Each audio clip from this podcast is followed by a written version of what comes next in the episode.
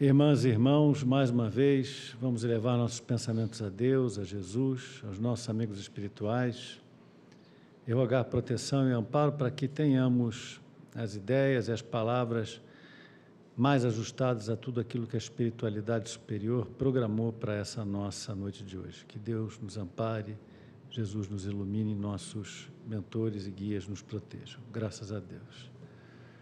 Boa noite, irmãs e irmãos.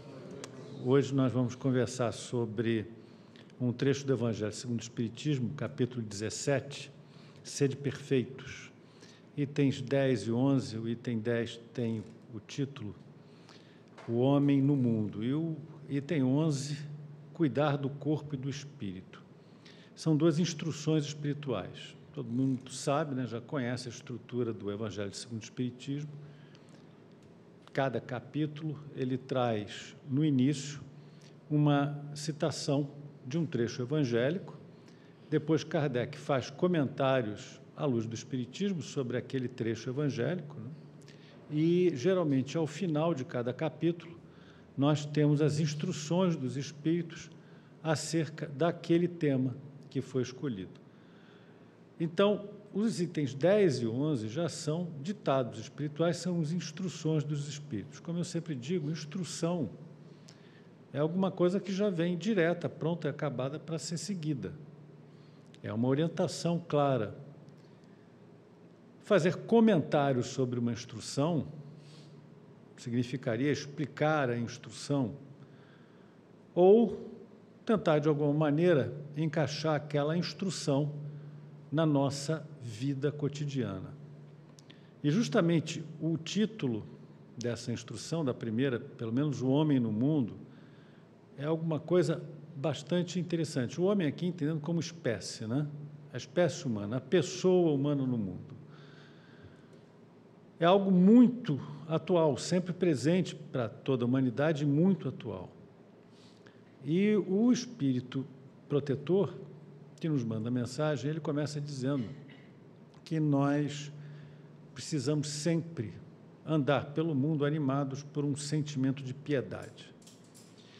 Mas aqui é importante analisar que essa piedade a que ele se refere, eu não entendo que seja aquela piedade religiosa a piedade do crente que se alinha a uma corrente de pensamento religioso e piedosamente se subordina a ela. Aqui, piedade, eu entendo, é compaixão. É essa virtude de entender e sentir o sofrimento alheio. Hoje em dia, se fala muito em empatia. Inclusive no, no, meio corporativo, se fala que é preciso ter empatia pelas pessoas, etc. Não só no ambiente social, religioso. E numa das leituras que eu fiz, eu achei interessante uma comparação que alguém fez e disse o seguinte: olha, simpatia é quando alguém se machuca e você diz, vai passar. Empatia é quando alguém se machuca, você abraça e diz: Eu sei como você está sentindo dor. Eu tenho um conhecido que o filho dele, quando era pequeno, o filho dele já é um galalau, mas quando o filho dele era pequeno, se machucava, ele tinha um gesto muito bonito, eu achava muito simpático, muito, muito bacana o que ele fazia. Ele abria os braços, chamava o filho e dizia assim: Filho, me vem cá, me dá um abraço, vamos dividir a dor. A, a, compaixão é isso, é dividir a dor. Bezerra de Menezes fazia isso. Mesmo sem ter recursos, ele lá, muitas vezes, no consultório dele, não podia entregar medicamentos, não podia prestar algum auxílio material, mas o que ele fazia, ele abria os braços e dava um abraço naquela pessoa que vinha procurá-lo. E os espíritos dizem que quantas vezes aquele abraço teve propriedades curativas ou curadoras e as pessoas saíram realmente muito melhor do que entraram. Compaixão é isso, é dividir a dor, é entender a dor, é entender o sofrimento, é entender a posição do outro. Se colocar na condição do outro. Então, o primeiro, a primeira instrução é essa: vá pela vida com o sentimento de piedade. E o segundo ensinamento, que ainda está no primeiro parágrafo da instrução, é afasta de você, do teu coração, qualquer tipo de pensamento mundano ou fútil. E aí dá para pensar, mas como assim mundano ou fútil? Vendo aí o YouTube, eu vejo muito YouTube, né? Vejo muito streaming, é, praticamente não vejo mais televisão. Televisão agora eu só vejo para ver filme. Filme jogo de futebol.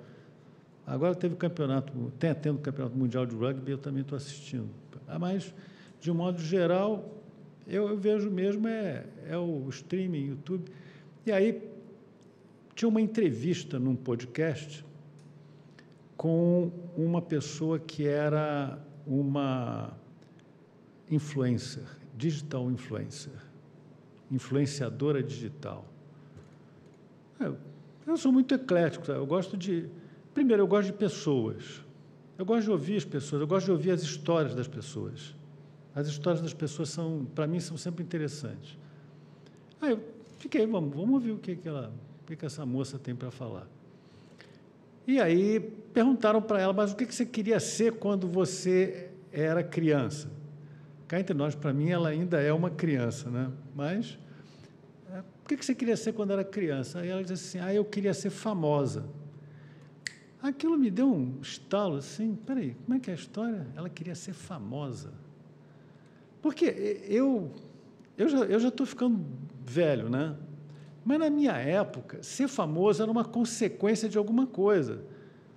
Você era um excelente artista, é, era um, um grande um grande cientista, uma pessoa influente na política, um, sei lá, um empresário, enfim, você tinha feito alguma coisa, a tua obra ganhava relevância e você se tornava famoso. É, é mais ou menos, mal comparando, para citar uma grande artista, que acho que todo mundo é, gosta dela, é, é, é, é Fernanda Montenegro. É como se a Fernanda Montenegro dissesse assim: é, eu assisti, por coincidência, eu ouvi né, na, na Rádio MEC uma entrevista dela, né, aí comemorando os 90 anos da, da a antiga Roquete Pinto, que virou a Rádio MEC, aí eu estava escutando uma entrevista da Fernanda Montenegro, que fez um monte de coisa. Ela foi escritora, redatora, produtora da Rádio MEC, enfim. E, e ela falando da vida dela e dela construir. Ela, em nenhum momento, ela falou assim: Ah, eu, quando comecei, eu queria ser famosa. Ela não falou, e ela é famosa por causa da obra dela. Então, quando a gente fala de pensamento mundano e fútil, bom, com todo o carinho pela, pela irmã digital influencer, cara, que pensamento mundano e fútil. Eu quero ser famosa. Eu queria ser famosa. Como, como diria minha filha, Duh. E para fazer o quê? O que, que você fez? Esse tipo de pensamento é que o Espírito está dizendo: olha, não fica preso a essas ideias fugazes, a esses, é, essas ideações que te afastam, essas formulações que te afastam do teu verdadeiro caminho. Como também diz Joana de Ângeles nos seus livros, né? a psicanalista do mundo espiritual, ela diz: você tem que ir em busca do teu self. Você, quem não conhece Joana de Ângeles, Joana de Ângeles é a mentora de Divaldo Franco, ela escreveu uma série de livros. Quem lê os livros dela, os livros dela são verdadeiros estudos psicanalíticos, no fundo, no fundo. E, eu acho, inclusive, que ela é completamente junguiana, quer dizer, mas eu, como eu não sou do ramo, eu posso estar fazendo um julgamento errado, mas é, ela é bem junguiana para mim. E ela, e ela diz que, olha, parte do teu objetivo de estar aqui é você encontrar o teu self. O self é um arquétipo junguiano. Que, não, não vamos entrar para essa seara, mas quem se interessar, leia os livros de, de Joana, que vão gostar muito. Começa pelo Homem Integral, que vai gostar muito. E, e Joana diz: olha, procura o teu eu, procura você se tornar uma pessoa única, uma personalidade única, e não esse ser multifacetado que nós somos. Né? Essa é a tua busca. Essa é a tua preocupação, e isso não tem nada de mundano ou fútil. Mundano ou fútil é você querer parecer e não ser. E é isso que eu entendo que a instrução espiritual está dizendo: olha, caminha com o sentimento de piedade e não te desvia tentando parecer alguma coisa, seja algo, e seja algo de bom. E o algo de bom vem na forma de frutos de justiça e caridade. Justiça, justiça é um termo que está tão em, é tantas vezes utilizado, né? E, e, a melhor definição que eu, eu, eu gosto de justiça, ela vem de Tomás de Aquino, porque Tomás de Aquino ele diz para a gente que Tomás de Aquino, para quem não está associando o nome à pessoa, Tomás de Aquino ele é, é, é um santo da Igreja Católica, ele foi é, um, uma, uma personalidade do século do século XII, XII, XIII, e foi doutor, é doutor da Igreja, né?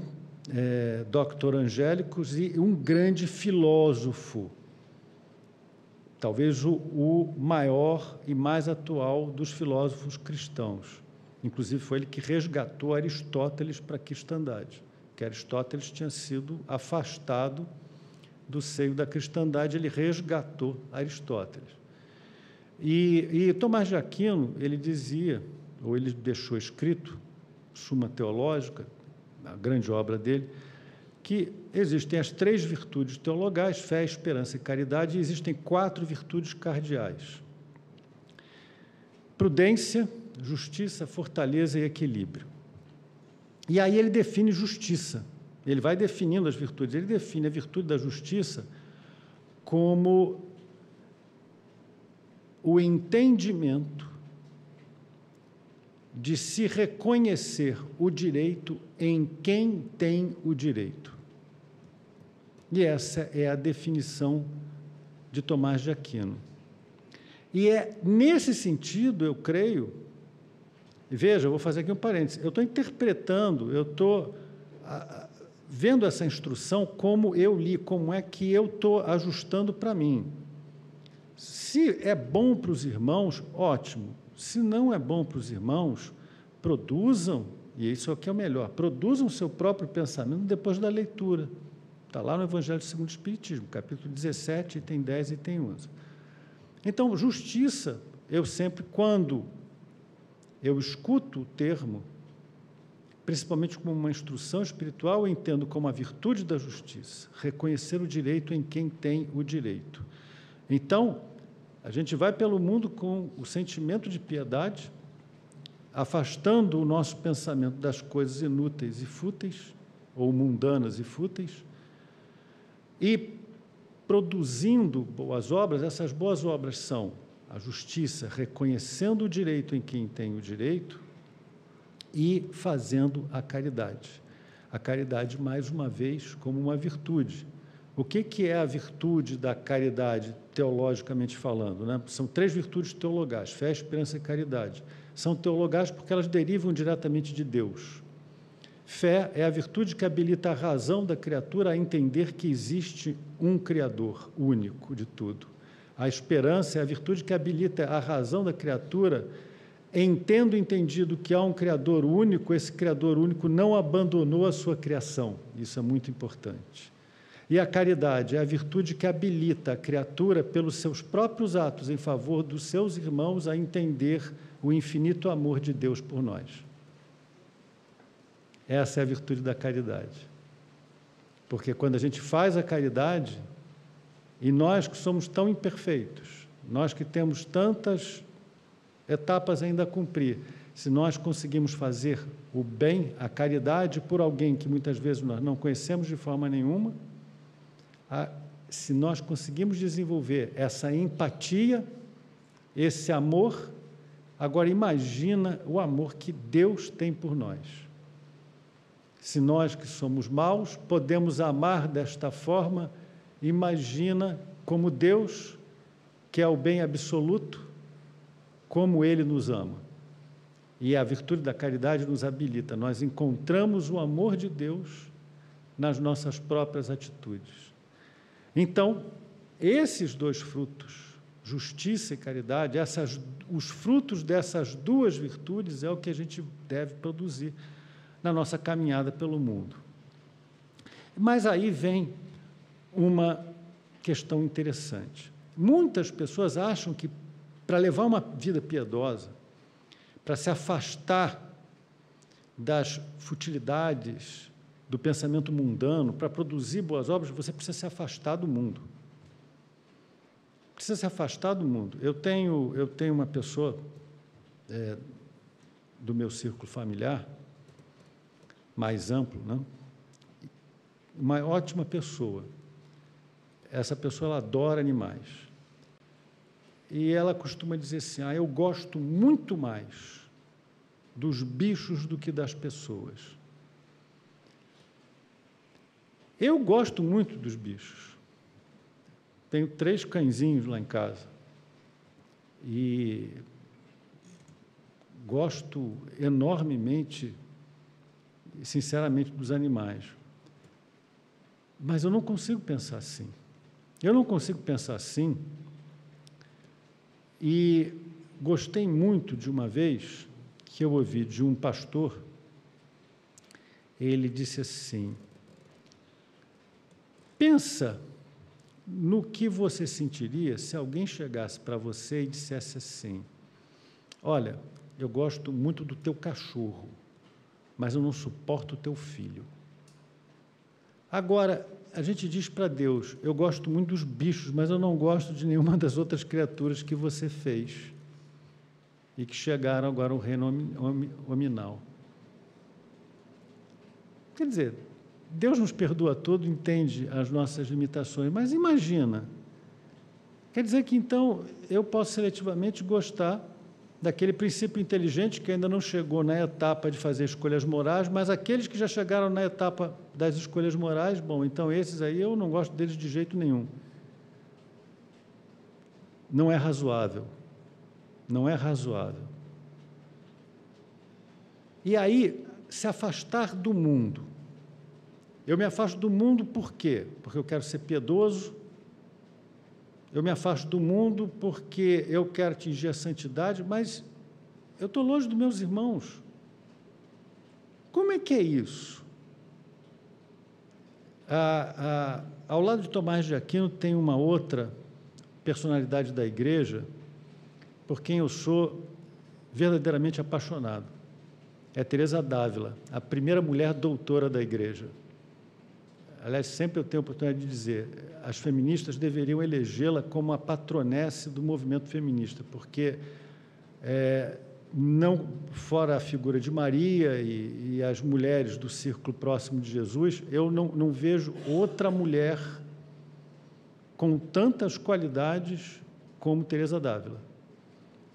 Qualidades de intelecto, de piedade e ainda de quebra, era bonita pra caramba. Então, é, ela era tão bonita que o, o, o, padre confessor dela se caiu de amores por ela, né? Inclusive a perseguiu durante muito tempo, porque ela não cedeu aos arrobos dele. Mais tarde ele se arrependeu muito e, inclusive, passou a ser um defensor emérito dela e até por conta dele é que ela chegou a, a ser reconhecida como, como doutora né, da igreja. Teresa Dávila, ela era naquela época com, totalmente contrária à prática de afastar os clérigos do povo. Mas ela foi uma das maiores construtoras de conventos na Espanha. E aí perguntaram para ela: como é que você diz que tem que ser que o, o, o, clero tem que ir ao encontro do povo e você construiu tantos conventos? Aí ela disse assim: exatamente para que o povo tivesse meios de sustento, porque cada convento que ela instalou, ela instalou numa região pobre, onde não havia recurso econômico. Primeiro, ela deu emprego para as pessoas trabalharem no convento, e depois, como todo convento em torno dele surge alguma atividade econômica, o campo é lavrado, enfim, uma série de outros bens são produzidos, aquelas pessoas, aquelas localidades acabavam tendo é, uma economia reativada por conta do, daquele convento que chegou lá. E aí ela construiu vários, vários. Uma figura notável, uma figura notável. Convido a vocês que leiam, foi uma mulher do século XVI, uma figura notável. Ela era, foi tão notável, intelectualmente, ela. Hoje a gente não tem muitos textos que ela tenha deixado, mas ela entrou, ainda jovem, ela entrou num concurso de poemas e ela, os poemas dela, ela entrou com um pseudônimo, fingindo-se de homem, porque as mulheres não podiam participar do certame, e ela foi, é, é, ela foi eleita a, a, a maior poetisa, quer dizer, o maior poeta. Na hora que ela foi receber o prêmio, foi um escândalo, né? porque era uma mulher. Aí não podia receber o prêmio, aquela coisa toda. Mas, enfim, uma, uma, uma alma notável, um espírito notável, uma mulher notável.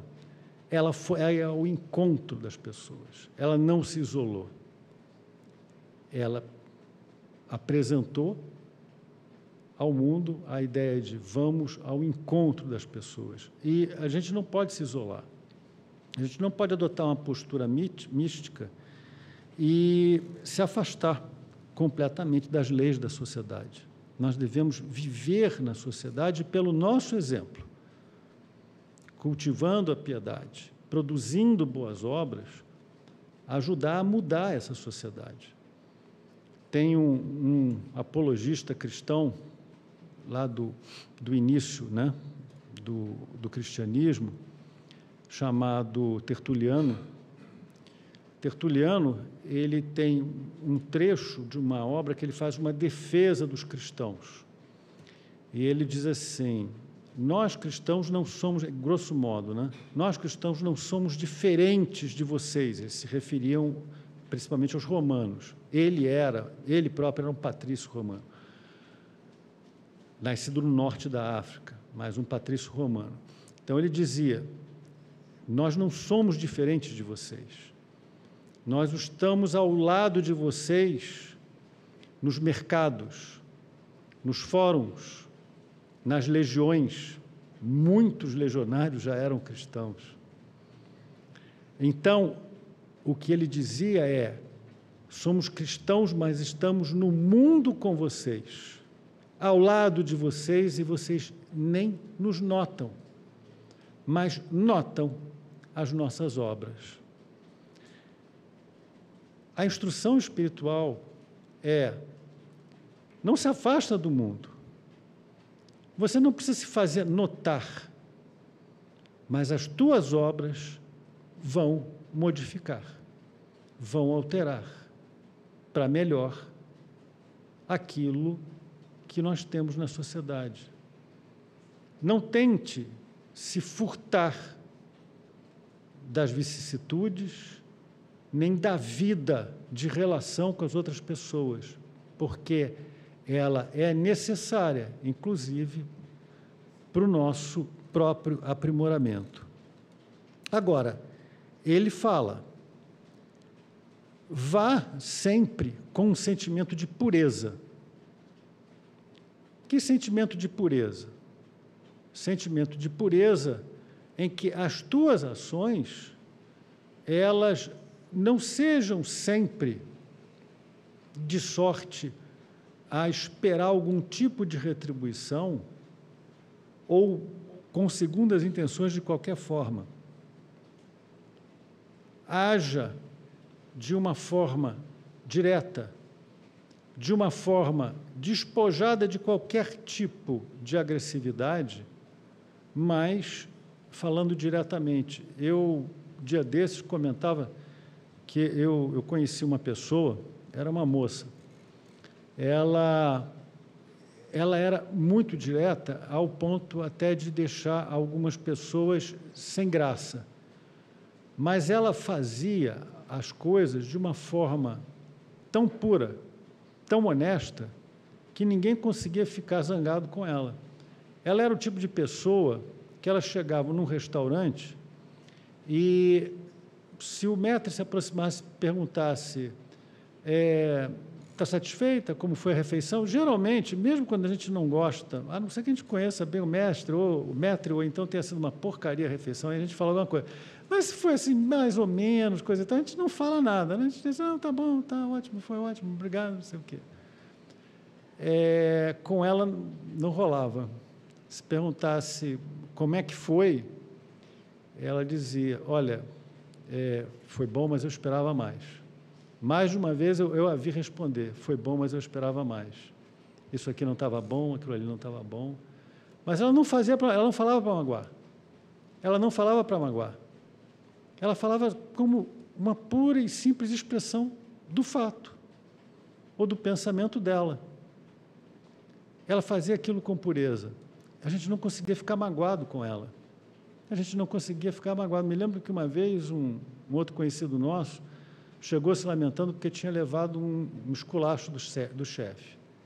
Aí ela perguntou assim: por que ele te deu um esculacho? Aí ele falou lá o que, que fez. Ele não fez um negócio muito legal. Aí ela olhou para ele e disse assim: ah, então ficou barato, né? E todo mundo ficou olhando para a cara dela, Ué, você não vai consolar o cara? Não, ficou barato, terminou aí. Eu considero ela uma, uma, uma dessas pessoas de puro sentimento, que ia falando é, com, com completa naturalidade, sem nenhum tipo de malícia. A gente não percebia nenhuma malícia no que ela falava, nenhum desejo de é, rebaixar outra pessoa ou de causar. Não, ela simplesmente ia falando. Agora, tem uma coisa aqui que também o espírito instrutor ele nos diz que é não choqueis os teus semelhantes. E é o contraponto ao que ela fazia. Porque algumas vezes eu dizia assim, ela é completamente pura na análise, mas será que ela não choca os outros?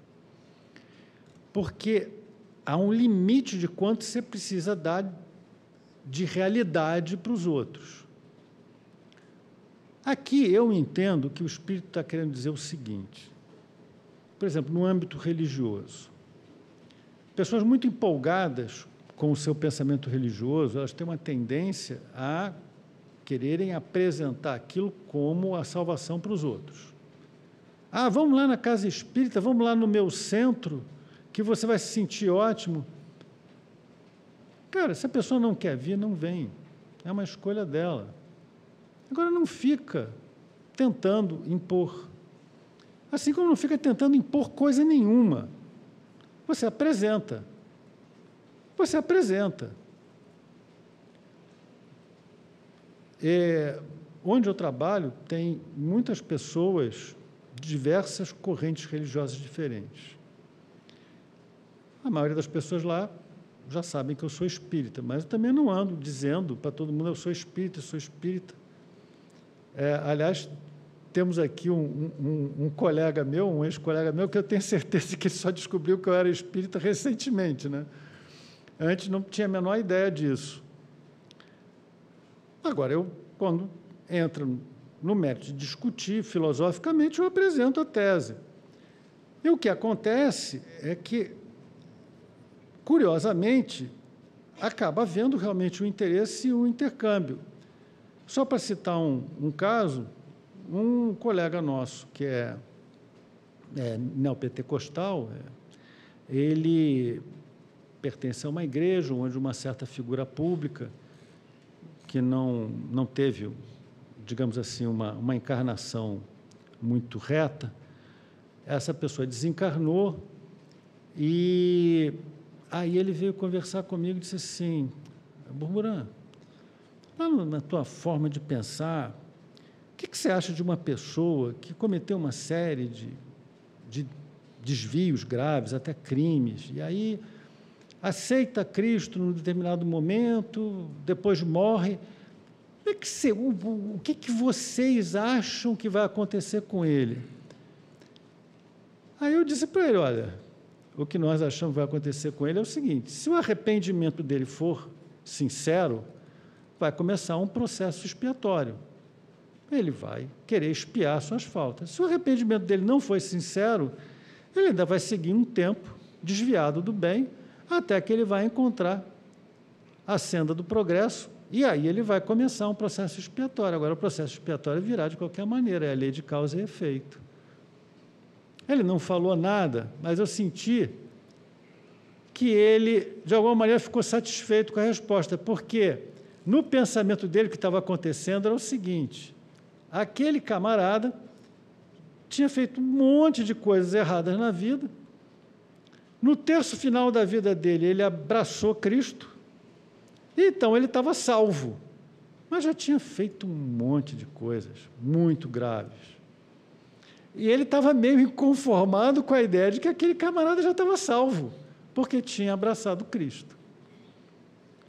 Então, veja que, sem nenhum tipo de imposição, no mínimo, no mínimo, no mínimo, eu instalei nas nossas conversas algum tipo de visão que levava aquele irmão a pensar de uma maneira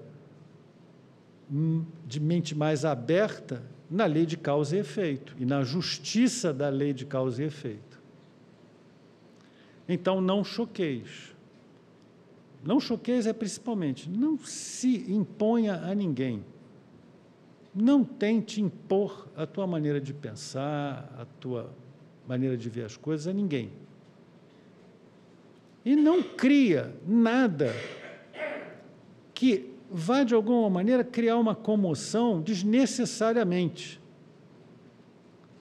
Por que, que você vai entrar num ambiente e vai, naquele ambiente, tentar modificar o ambiente todo? Entrar na casa de alguém dizendo: a tua casa está desarrumada, o sofá está na posição errada, tinha que estar tá ali, a televisão também, não sei o quê. Amigo, deixa a pessoa arrumar a casa do jeito que ela quiser. Está ruim? Está ruim, mas está bom para ela. Não vai ficar tentando arrumar a vida dos outros se os outros não querem arrumar a própria vida.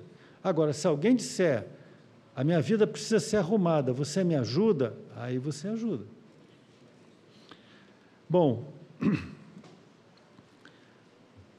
uma, um outro aspecto é a jovialidade. Alguém, um dia desse, comentou comigo sobre porque tinha assistido uma, uma entrevista com Chico Xavier, naquele programa Pinga Fogo, etc. Assistiu, e outras entrevistas, ele disse assim: Ah, mas ele era engraçado, né? ele contava umas piadas.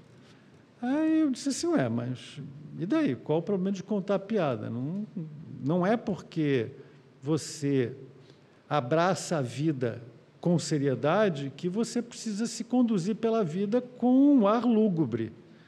Ninguém precisa assumir a postura de coveiro para apresentar as, as grandes obras para a humanidade. Devemos ser joviais, devemos ser alegres, puros, espontâneos, como as crianças, né? Como as crianças são. Não precisamos, de maneira nenhuma, assumir esse ar sisudo, fechado, para transmitirmos seriedade. Nós somos sérios na medida em que nós abraçamos o bem, a caridade, a piedade. Essa é a seriedade. O comportamento sério está no que você produz de obras e não na forma como você se apresenta. Sujeito que não ri, o camarada que só fala entre dentes, o que, que ele vai conseguir granjear de algum tipo de simpatia, algum tipo de proximidade com ele? Quem é que quer conversar com um cara desses? O que, que ele consegue transmitir? Enquanto aquele que é jovial, e veja, Jovialidade não significa nenhum tipo de imprudência, nem significa utilizar formas, digamos assim, pouco educadas. É, eu, vou, eu vou citar um exemplo. Eu ando muito de metrô. Eu moro na Tijuca, trabalho no centro. Eu ando basicamente de metrô, cinco dias por semana. Agora não, porque tem trabalho híbrido, não sei o quê. Mas ando muito de metrô. Eu confesso para vocês que eu fico um pouco chocado com muita coisa que eu vejo no metrô. E coisas que já viraram fatos do dia a dia. Primeiro que no metrô do Rio de Janeiro se fala muito alto, né? E tem um, tem um determinada hora ali, aquela hora do, da, da happy hour, a hora depois de seis horas, por volta, entre seis e sete horas, mas é um falatório no metrô que é um negócio assim impressionante. Eu já andei de metrô em outros lugares e eu nunca vi ninguém falar em lugar nenhum do mundo onde se fala tanto tão alto. E a gente acaba escutando o que não quer. E, eu fico espantado com o que eu escuto das moças. Porque, honestamente, dos homens eu já não espero muita coisa. Mas é, das mulheres, eu sempre tive uma, uma visão em que as mulheres eram o equilíbrio, eram, digamos assim, o poder moderador na nossa sociedade. Mas eu escuto, às vezes. Bom, começa que hoje em dia, acho que de cada. Não existe uma frase que não tenha um palavrão. E, e as moças, elas, sabe, enchem a boca para falar uns negócios que eu, tudo bem, eu conheço todos, de A até Z, mas, francamente, eu não uso aquilo. Eu não uso aquilo. E ainda umas outras ideias. Teve uma que foi até engraçada. Eu estava lá no meu canto, metrô cheio, e aí duas moças começaram a falar de alguém que eu suponho que era um rapaz, que elas, eh, de alguma forma, julgavam que era bonito, interessante lá no trabalho delas. Aí uma delas me sai assim, dizendo assim: Não, mas eu acho que ele risca o ladrilho. Eu fiquei, eu fiquei lá no meu canto, essa não, eu nunca tinha escutado essa. Como é que. E, e, e ela estava falando alto, eu fiquei pensando assim: caramba, se tem alguém aqui que conhece a situação, coisa tal, vai ouvir isso. Olha, eu nem atender celular no metrô atendo, porque não quero falar nada na frente dos outros que eu acho que é completamente pessoal meu. Aquilo ali me choca. Eu acho que muito desse comportamento solto, sem um mínimo de regra, ele acaba sendo chocante. E aí você pode extrapolar para uma série de outras coisas inclusive para comportamentos agressivos. Inclusive para comportamentos agressivos. Então, não choqueis é, não fica tentando impor a tua opinião, mas também nas tuas atitudes seja equilibrado, morigerado, para não despertar nenhum tipo de sentimento negativo, ou você não trazer para o teu ambiente alguma comoção desnecessária a gente está na vida para aplainar as relações, para eliminar os atritos. Aliás, tem uma frase ótima de um filósofo francês chamado Diderot, que ele dizia que a tolerância é o azeite que lubrifica a máquina social. Sem tolerância seria impossível a vida em sociedade. A tolerância implica também você não chocar os outros ter tolerância pelo limite do outro. Ó. Não vai além do limite. Não vai, não produz, não, não respeita. Respeita. Ainda continuando. É, em tudo em que nós façamos, tenhamos sempre a lembrança de Deus. É, eu, eu eu sou ex-aluno marista. Passei praticamente, e antes de ser aluno marista, fui aluno de outras, outros colégios confessionais. E, enfim, passei boa parte da minha vida dentro de, de instituições da Igreja Católica. Mas uma das coisas que eu aprendi de um dos irmãos titulares é, é que a gente é, deveria sempre, antes de começar qualquer atividade, pedir a Deus que abençoasse aquela atividade e, terminada aquela atividade, aquela ação, realizada aquela obra, pedir a Deus que Ele aceitasse aquela obra e usasse aquela obra para o bem.